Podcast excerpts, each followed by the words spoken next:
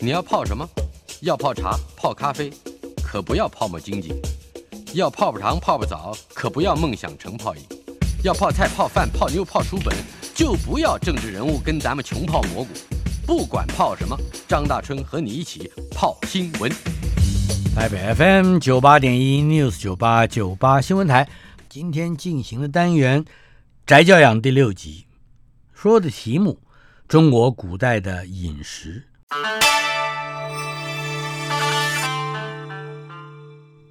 宅教养，自从新冠病毒台湾升级为三级警戒之后，已经相当长一段日子了。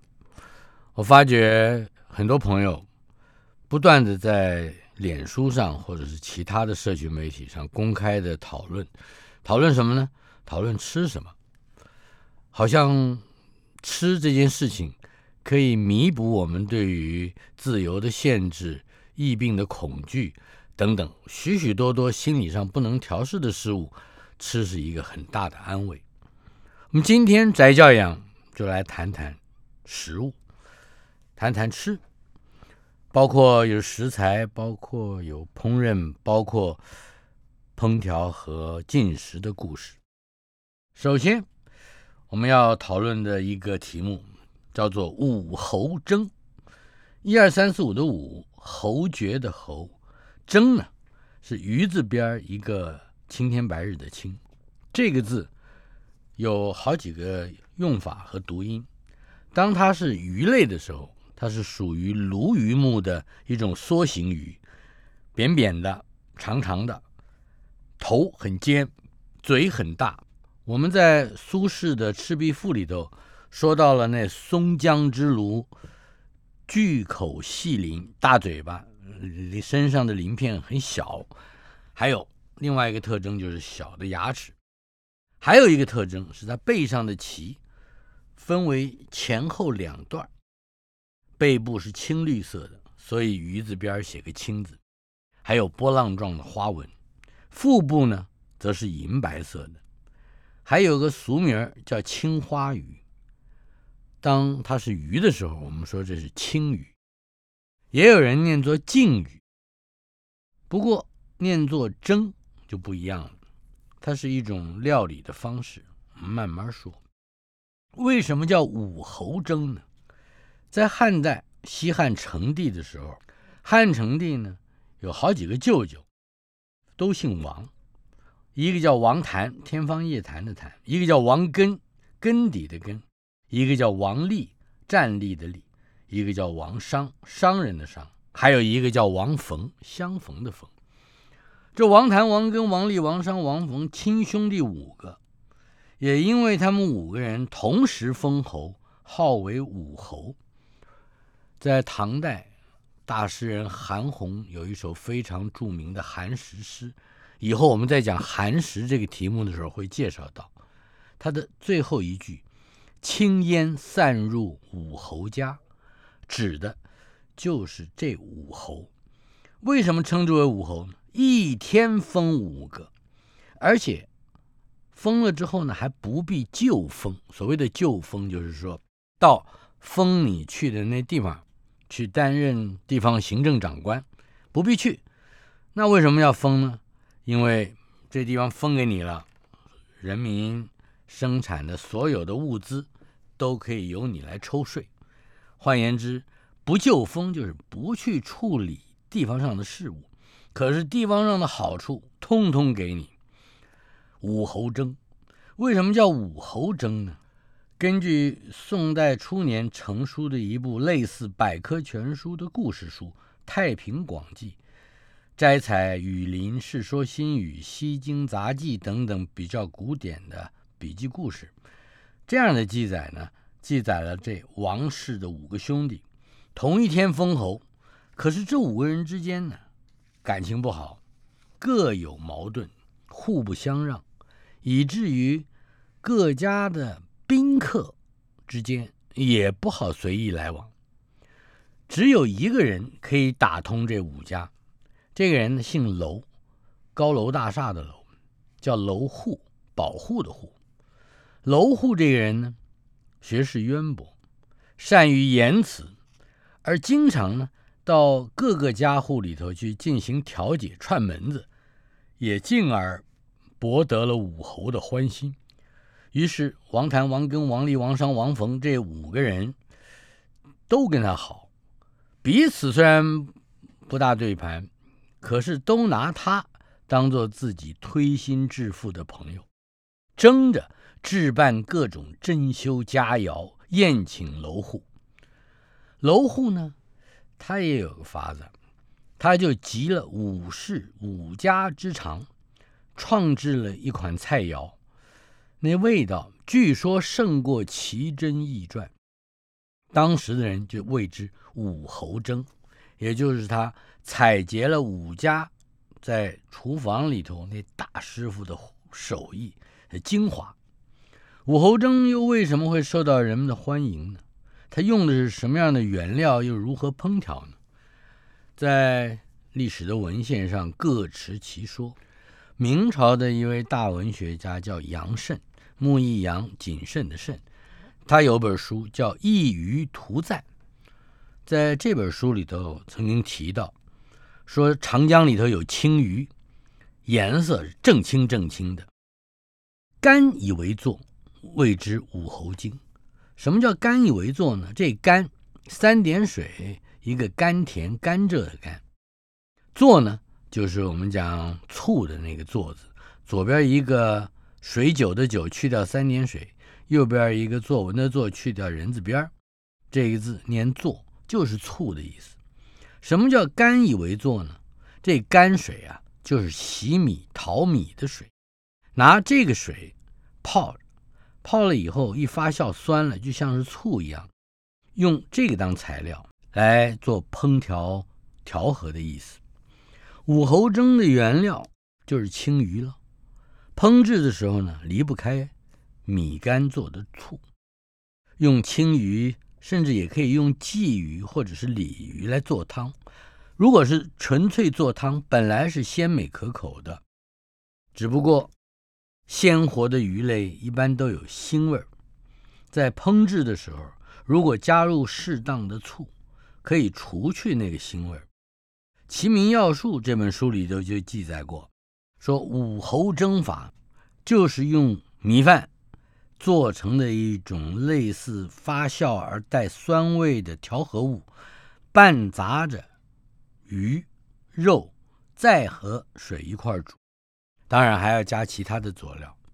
如此看来，武侯蒸原本是一种用鱼和肉作为原料的杂烩。这种说法和《雨林》这本书记载很接近，很吻合。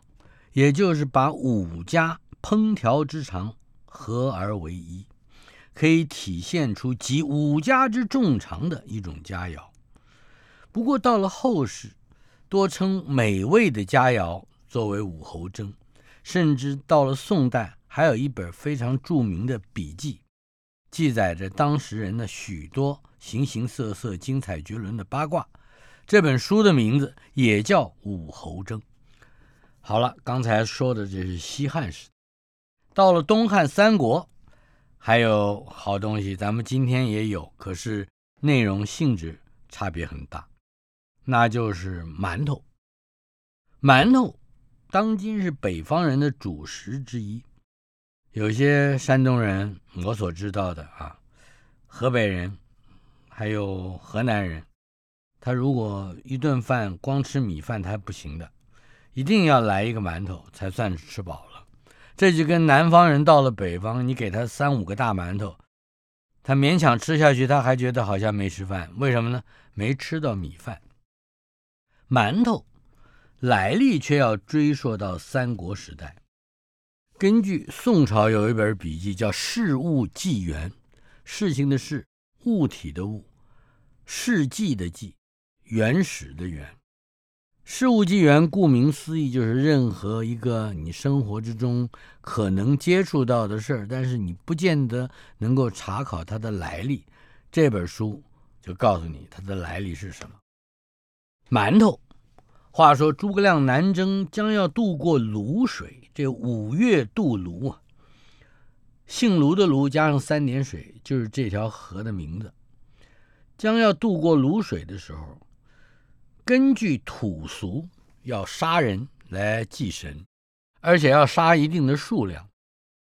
诸葛亮一听这个风俗，不行，杀一个少一个，我的军力会受到影响。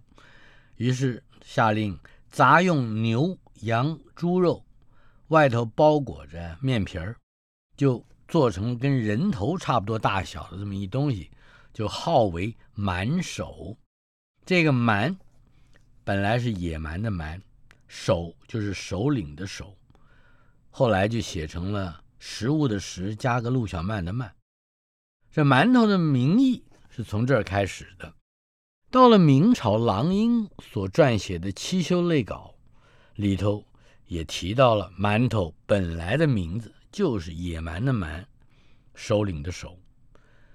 诸葛亮亲自率兵征伐在云南、贵州一带割据的孟获，我们都读过的《三国演义》里头提到，诸葛亮对孟获那是七擒七纵，终于心服口服，平定了叛乱。凯旋回师，来到泸水的时候，忽然之间狂风骤起，水急浪高，士兵难以渡河。当地的人就跟诸葛亮说了：“这是昌神作乱，昌是猖獗的昌，犬字边加一个昌盛的昌，要用七七四十九颗人头以及黑牛白羊来祭祀，才能够风平浪静、平安渡水。”诸葛亮不忍心用人头，这是一个说法啊，跟兵力无关了，就命令用牛羊猪的肉做馅儿。包进了面叶里头，塑成了人头形状，也就欺骗了鬼神。看来三国时期始创的馒头和现在北方所吃的没有馅料的馒头是有区别的。在三国时代的馒头，不只是夹着有牛、羊、猪的肉馅儿，而且明显的个头很大，跟人头相似，一个人不见得能吃得了一个。还有资料记载，继诸葛亮之后的魏晋时期，人们所做的馒头都是有馅料的，并且呢，大多数都是在春天来制作。晋朝有那么一个人叫树溪，结束的树，清晰的晰，他写过一篇《丙赋》，这“丙”就是我们今天说大饼的“饼”，《丙赋》是这么写的。三春之初，阴阳交至，鱼食宴享，则馒头一射。该吃馒头。你们知道，这惊蛰了，春分了，都象征着冬去春来。冬天属阴，夏天属阳。在这三春之初，举行宴会来祭享，陈设上包着有馅料的馒头。象征这一年的顺利。联想诸葛亮兴师南征回师之际，那正是在三春的时候，设了飨宴，带着馒头，似乎还有纪念诸葛亮南征胜利的意思。这就是三国了。另外还有一个名词儿，离三国时代不远，我们说是西晋、东晋，哎，就是这个晋。什么料理呢？鱼炸，鱼仍然就是刚才说到的青鱼那鱼，炸呢，鱼字边一个作文的作，去掉人字边一个有字边一个作文的作，去掉人字边念作，那就是醋。可是鱼字边一个去掉人字的作文，这个字就不念作了，念炸。鱼炸是中国式的生鱼片，不那么生。但是呢，也不怎么熟，具有特殊风味的传统佳肴，两千多年之间，一直是老古人们下酒佐饭的美味。魏晋时代直到隋唐时期特别盛行。在东晋的时候，大将军谢玄于军务之余喜欢钓鱼，钓了鱼之后呢，他亲手做成鱼炸。寄给他远地的妻子，当时也被传为风流佳话。在《大业十一记》里头也记载了，隋朝大业年间，吴郡这个地方的官员曾经向隋炀帝进贡过鲤鱼炸，而炀帝对这道菜相当感兴趣。历史上也有记载，唐代、五代之后，人们可以用鱼炸做成一种花式的菜肴。到现在，书上还有记载，大约就是浙江一带吧。古时候叫吴越地区，有那么一种玲珑牡丹炸，就是用鱼炸片拼成像牡丹一样的形状，也由于加工之后鱼炸的颜色微微有点红。犹如初开的牡丹，不只是滋味十分之美妙，而且还具有观赏的价值。很多人看着还舍不得吃。史料之中记载的制作鱼炸的方法有七八种之多。我们现在选一种来说一说。说是做鱼炸的时间，一年四季都可以，但是以春秋两季比较合适，因为。冬季的气候太冷，鱼啊不容易发酵；夏季的天气太热，发酵是归发酵，可是容易生蛆，那吃了也不舒服。鱼炸的正统原料原本是鲤鱼，而且这鱼啊，第一要越大越好，第二呢是越瘦越好。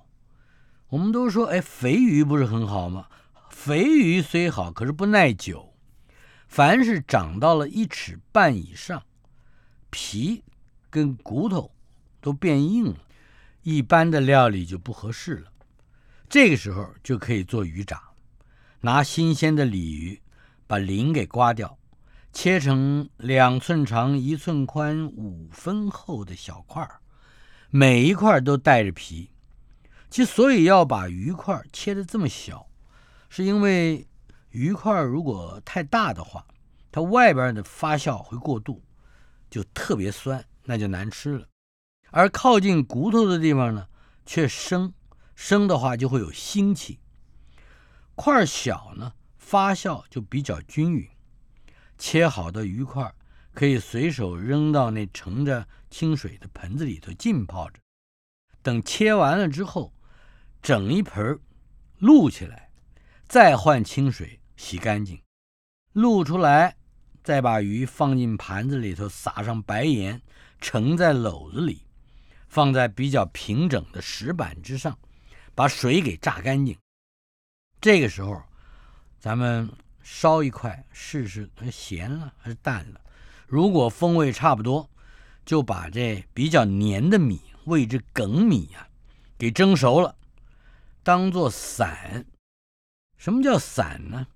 写成了米字边一个参加的参，就是散米，可是它是煮熟了的，连同茱萸。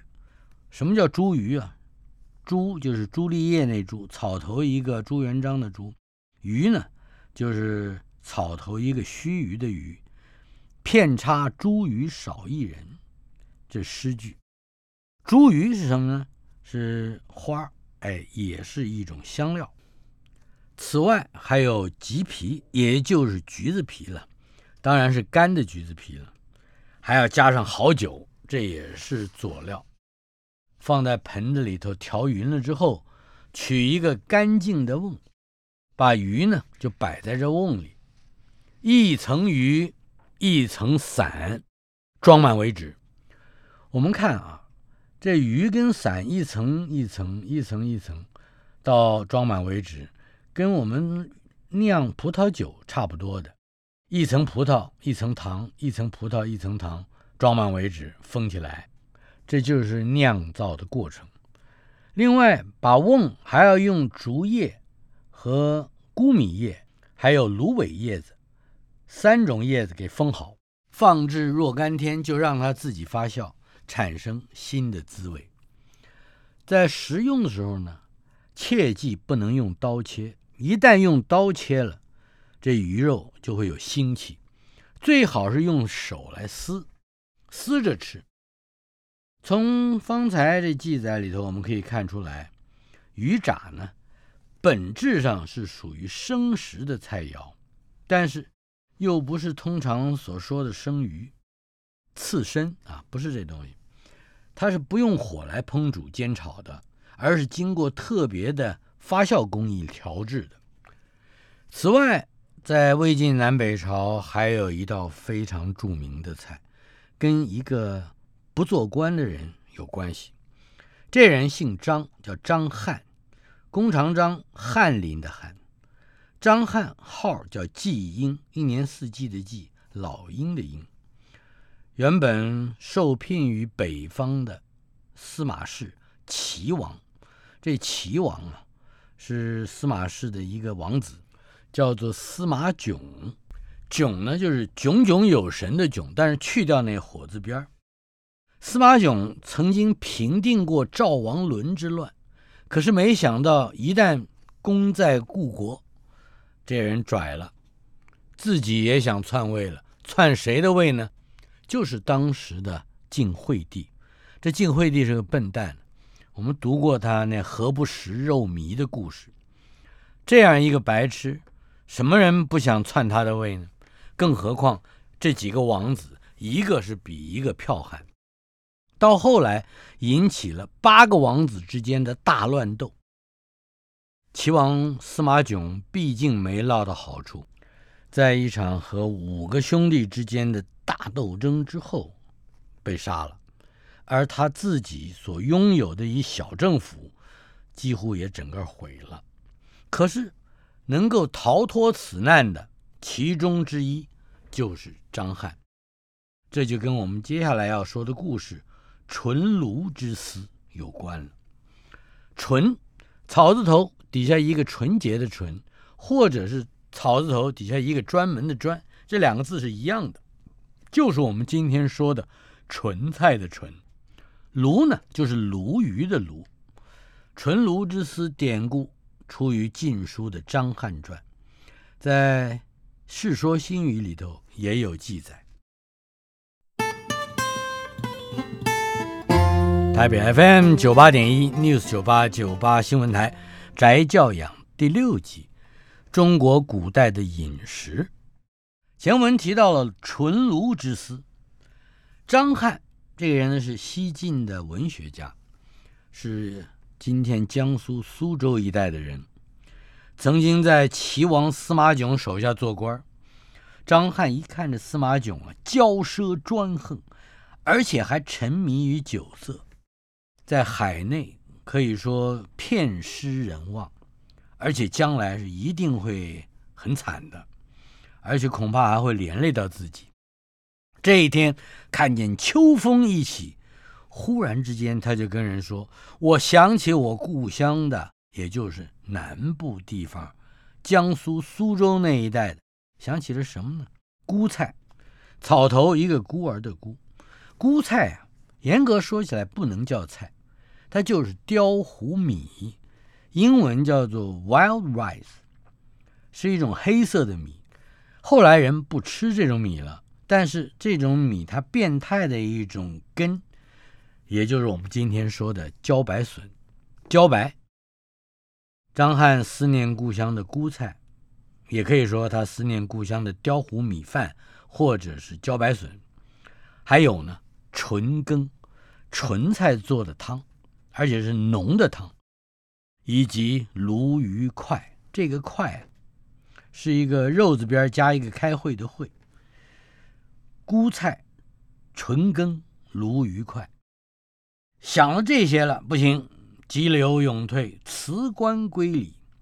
他归隐之后不多时，长沙王司马越发兵攻打齐王司马囧，司马囧当时就被斩杀于洛阳的昌河门外。至于张翰得免于祸，人们都说他有先见之明。所谓思念家乡的什么纯羹炉块，这只不过是他。退一步抽身的隐遁之词罢了。后人就拿“纯卢之思”作为遁世归隐的代名词。不过，应该承认，纯羹炉块确实是吴越地方非常重要的美食。刚才提到了纯羹，这纯菜是一种水生的植物，还有个名儿叫水葵，这葵就是向日葵的葵。我们刚刚说过了，纯菜有两个写法：草头一个纯洁的纯，或者是草头一个专门的专，古已有之，而且素负盛名。纯羹获得盛誉的故事，另外还有一则出于《晋书》的陆机传。据说，大文学家陆机到了洛阳，也是到北方去，曾经去拜访侍中叫王继的。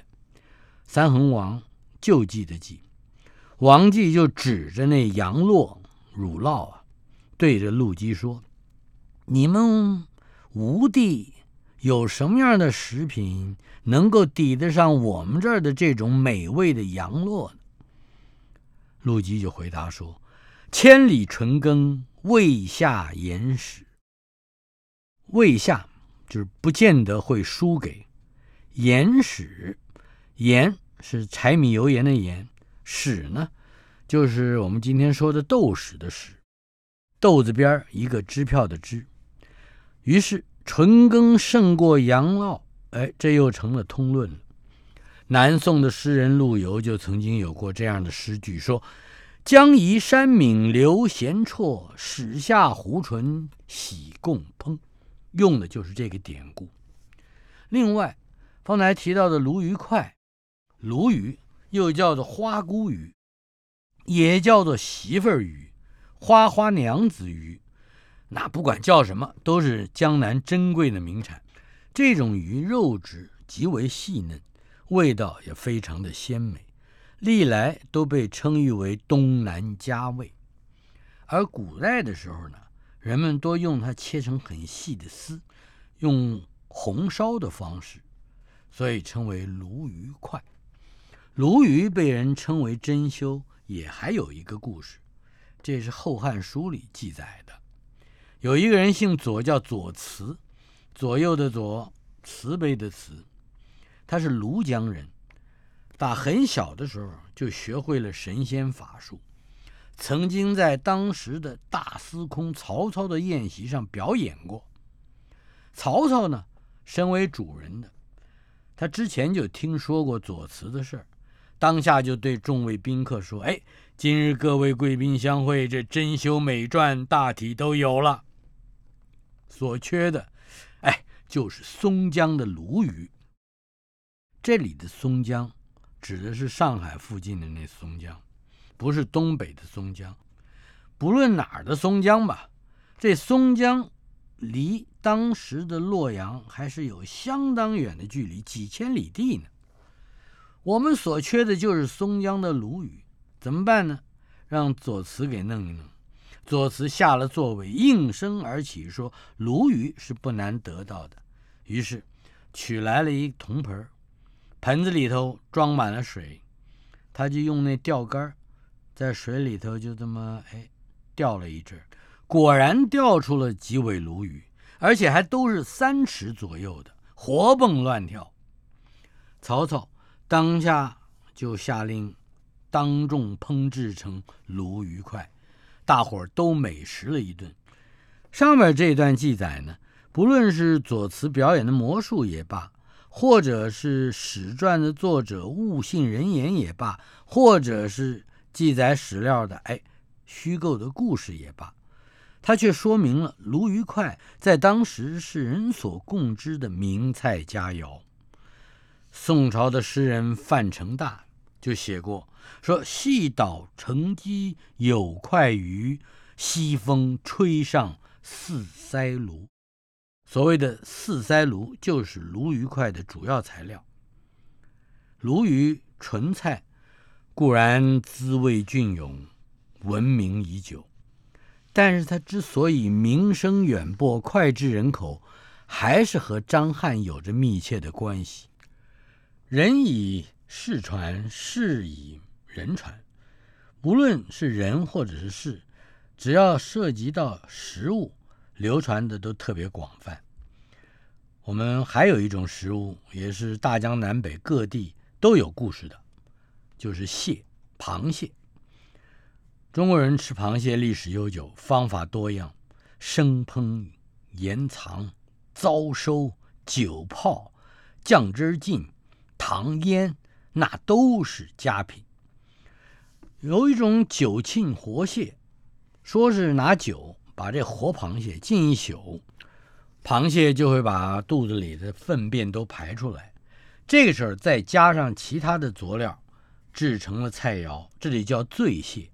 又称酒蟹，别有一番滋味。醉蟹这种菜肴，泡在酒里边，饱饮酒浆，它已经昏昏迷迷，但是人们吃了醉蟹，反而神志清爽。因此，前人写过一篇《醉蟹赞》，这“赞”就是赞成的“赞”，给个赞的“赞”。中间就有这么一段话，说：“汝之罪，你的罪呀，苏我之醒。”让我反而清醒了，以其昏昏，使人昭昭。说这螃蟹啊，牺牲了自己的神智，让他自己昏迷不醒，可是人却更为清醒。这话其实就是对醉蟹这种菜肴的绝妙的描写。但是在隋代，还有个更好的名词，叫镂金龙凤蟹。这镂呢，就是金字边儿。一个楼房的楼去掉木字边儿金是金银的金，镂金龙凤蟹，乃是隋代江都人特制的一款名菜。隋炀帝穷奢极欲，当他驾幸江都之时，让当地贡献美食，不仅滋味要鲜美，还得要有观赏价值。据说呢，吴地的蟹特别好吃。当时就有人呢，特制那滋味鲜美的醉蟹，并且用镂金的技术做成了龙凤的图案，装饰在蟹壳之上，就叫做露金龙凤蟹。贡献之后颇受隋炀帝的赞许。当时的吴人贡献了这道菜肴，大概也有一点含义。那就是以昏昏迷迷的醉蟹，促使这皇帝杨广稍微头脑清醒一点哎，有这个用意。可是哪知道，早就被酒色迷醉的杨广，在吃了醉蟹之后，更加沉醉如泥，直到他被人杀死为止。李唐王朝的初期，汲取了隋朝灭亡的教训，出现了贞观之治。大概漏金龙凤蟹这道菜，在使人昭昭这一点上，颇有后劲儿意味可知。虽然说是昏君，恐怕也正因为是昏君，在饮食上的讲究，使得烹饪这门艺术有了深不可测的发展。接下来这道菜也是隋以及唐宫廷里头一款大型的名贵菜肴，叫做。浑阳墨虎，根据我们方才提到的百科全书式的故事笔记，《太平广记》里头引卢氏杂说御厨这么样一篇文章的记载，说当时宫廷的肴馔是穷奢极欲，御厨在进贡御馔的时候，所有的器具都要由主管宫中宝器的少府。来监督安排，每餐有牙盘酒梅盛着供点缀用的食品，放在皇帝面前，这叫做九定食。七八九的九，这定呢，食物的食右边加个甲乙丙丁的丁，九定食也叫做看食，主要是给看的，不是给吃的。台北 FM 九八点一 News 九八九八新闻台，翟教养。今天说的是中国古代的饮食，以及饮食之中那些属于食材和烹饪的故事。话说到了隋唐，有一种酒定食，也叫做看食。每一回设宴的时候，都要放许许多多的鸡呀、鸭呀、鹅呀。特别是子鹅，也就是小的鹅，虽然小，可是特别好看。尽管当时每只鹅价值大概要两三千钱之多，可是一定要共设的。值得一提的是一种叫做浑阳墨户的菜肴，浑就是三点水一个军队的军，羊呢就是山羊、绵羊的羊，墨是一个歹徒的歹，右边一个没有的没，去掉三点水。这个字呢，就念墨，忽忽然的忽，浑阳墨糊。这道菜的制作方法很奇特，首先是按照用膳的人数杀子鹅若干只，比如说八个人吃，那就杀八只子鹅，烫掉了鹅毛，掏出了内脏，把肉和糯米饭加上五味的佐料。调和好了，装在鹅的腔子里。这个时候，再杀一只羊，一样把皮给剥了，掏去内脏，然后呢，将先前那装着肉和糯米饭的子鹅，再装进了羊肚子里去，再用线缝好，之后用火烧烤。烤熟之后，皇帝不吃外头那羊，只把。里头的子鹅拿出来，就光吃那子鹅。根据明代张连明《全羊习》一篇文章说，说元代啊也有浑羊墨糊。浑呢，说起来就是整只；墨糊呢，应该是古代的胡语，也就是它不是汉语，意思就是宴席。用今天的话来说，就叫全羊席。想必这也是隋唐时代流传下来的。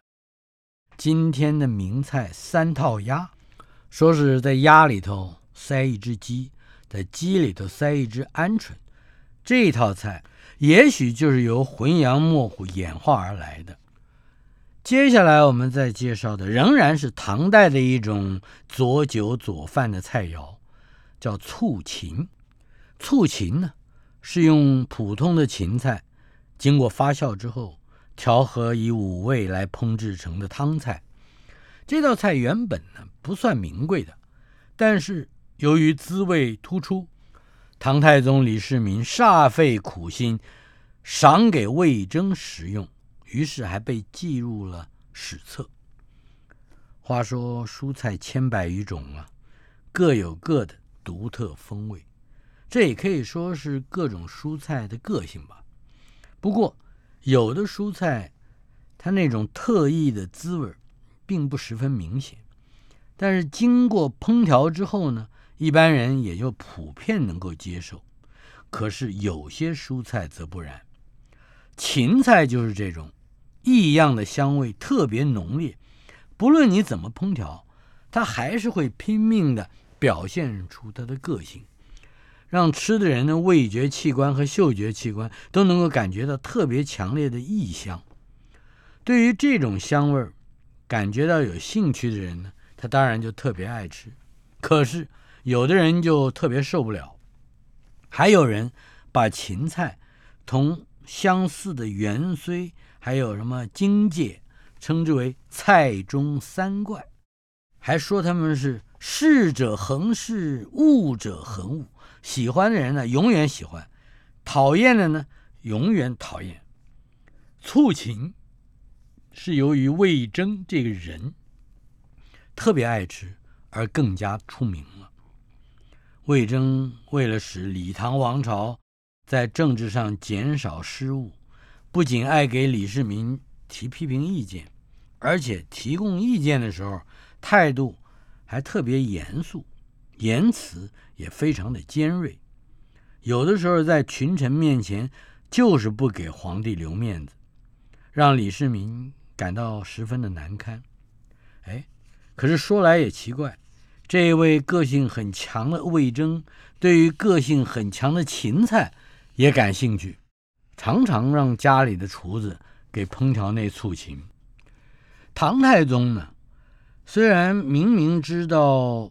人要正衣冠，必须照镜子；人要知得失，必须哎要请教魏征。可是魏征老是板着一副严肃的面孔来觐见，谈话期间呢，也没有一点轻松的气氛，总是感觉到有点不愉快。于是就跟侍臣们说：“哎，不知道用什么好吃的东西能够让这个羊鼻子动情呢？”底下的侍臣们就说：“听说魏征爱吃醋芹，而且每一回吃到这菜就喜形于色。”好了，知道了。这一天，唐太宗召魏征进宫，跟他一块儿吃饭。席间呢，特赐魏征醋芹三杯。魏征当然是非常高兴。饭还没吃完，三杯醋芹已经吃得精光精光了，而且还吃得眉飞色舞呢。唐太宗看到气氛活跃起来了，就开着玩笑说。你说你没什么嗜好，可是今天我却亲眼看到你是有嗜好的，不就是这促琴吗？魏征赶紧拜谢，当然从此也不无警惕。说到了政治方面的影响，还有一道菜，一般人比较少知道，但是它跟政治或者说跟政教合一这件事情是有关系的。这道菜叫做熊白蛋。熊，狗熊的熊，白色的白，蛋，口字边儿，一个发炎的炎。熊白蛋是唐代一道色香味俱佳的菜肴，它是由唐宪宗时期一个做了几世中的官的人叫穆植，穆桂英的穆，品质的质，由这穆植亲手创制，它主要的材料。是熊的背脊上面的肥肉，以及瘦的鹿肉、鹿肉干再加上调味品，烹调而成。这道菜的创制跟穆宁的家法有关。穆宁，穆桂英的穆，安宁的宁。在史料上记载，唐代的士大夫之中啊，家法最严的有那么两个人，一个。是唐玄宗开元时代的宰相，姓韩的叫韩林，另一个就是我们刚才提到的穆宁。穆宁是一位颇有才干、性情刚直的大臣。原来在安史之乱的时候，穆宁和颜真卿一起招兵抵抗叛军。史思明呢？曾经派遣使者以高官厚禄引诱穆宁投降，可是穆宁愤而杀了这来使，誓死不肯降敌。以后再做官的时候也仍然不依附权贵，所以呢，也因为这个性屡次遭到贬谪。但是他依然故我，刚正不阿。穆宁有四个儿子，长子叫穆赞，赞成的赞。官至御史中丞。第二个儿子叫穆植，人直的植，官至给事中。第三个儿子叫穆元，元呢就是人员的元。第四个儿子叫穆赏。你看这四个儿子名字里头都有一个宝贝的贝字，而且这四个儿子呢都还颇有才德。穆宁对于四个儿子打从小就管教甚严，把他们当家童一般看待。稍有不是，就加以责打。在大历七年这一年，穆宁担任河州刺史，四个儿子曾经一度都在家里头侍奉他的父亲。穆宁让四个儿子轮流在厨房里头替他办理善事，这还有个名堂叫“直传”，值日的值，传就是美传的传。